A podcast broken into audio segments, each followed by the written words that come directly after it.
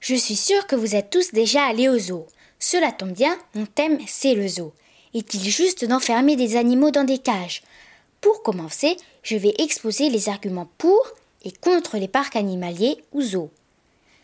D'abord, les arguments pour. Les zoos servent en grande partie à protéger les espèces en voie de disparition, car certaines espèces n'ont plus d'espace naturel où vivre. Le zoo de Schönbrunn, par exemple, prend part à des projets internationaux pour lutter contre l'extinction de certaines espèces fragiles. Par exemple, les ours polaires et les pandas.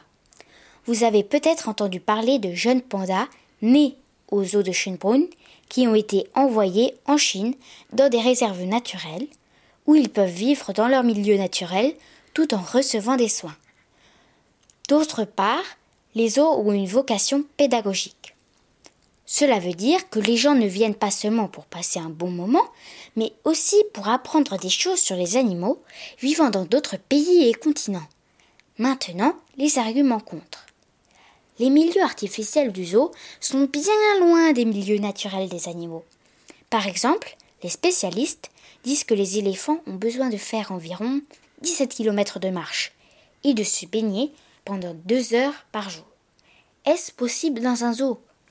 Comme dit Franz Schraffstatter, président d'une association qui milite contre la détention des animaux dans les cirques et les zoos, une espèce sans son espace n'a pas de sens. À partir du moment où l'animal ne vit pas dans son milieu naturel, on ne peut plus dire qu'il est vraiment lui-même.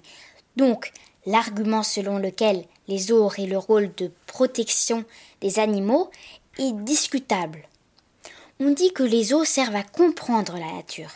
Mais comment peut-on comprendre la nature en observant des animaux en captivité? Pour certaines personnes, il est faux de parler de conservation des espèces, car il s'agirait plutôt de fabriquer des animaux du zoo. En effet, ces derniers sont nés et ont grandi en captivité.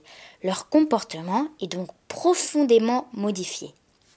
Par exemple, un lion à qui on donne des kilos de viande toute prête, ce n'est pas du tout la même chose qu'un lion qui chasse dans la savane pour vivre. Enfin, plutôt une lionne, car les mâles sont paresseux. Autre problème. Aujourd'hui, la plupart des enfants ne connaissent pas les animaux de leur région. Ils connaissent surtout les animaux du zoo. Nous devrions peut-être réapprendre à observer la nature qui est proche de nous. J'ai maintenant une petite anecdote à vous raconter pour illustrer ce que je viens de vous dire.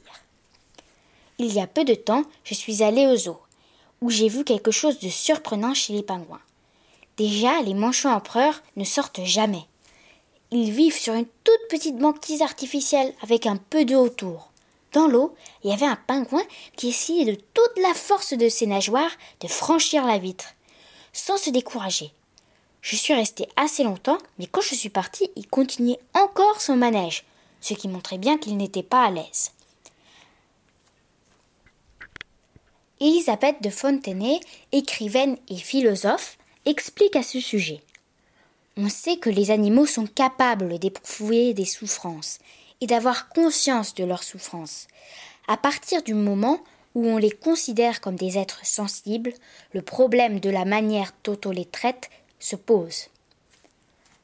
Ma conclusion est que la question de l'existence des eaux n'est pas une question qui se règle par oui ou par non. C'est un débat à long terme et chacun doit s'interroger. C'est pour cela que je vous donne ce conseil. La prochaine fois que vous irez au zoo, regardez bien les enclos des animaux et demandez-vous s'ils sont heureux. Merci pour votre attention.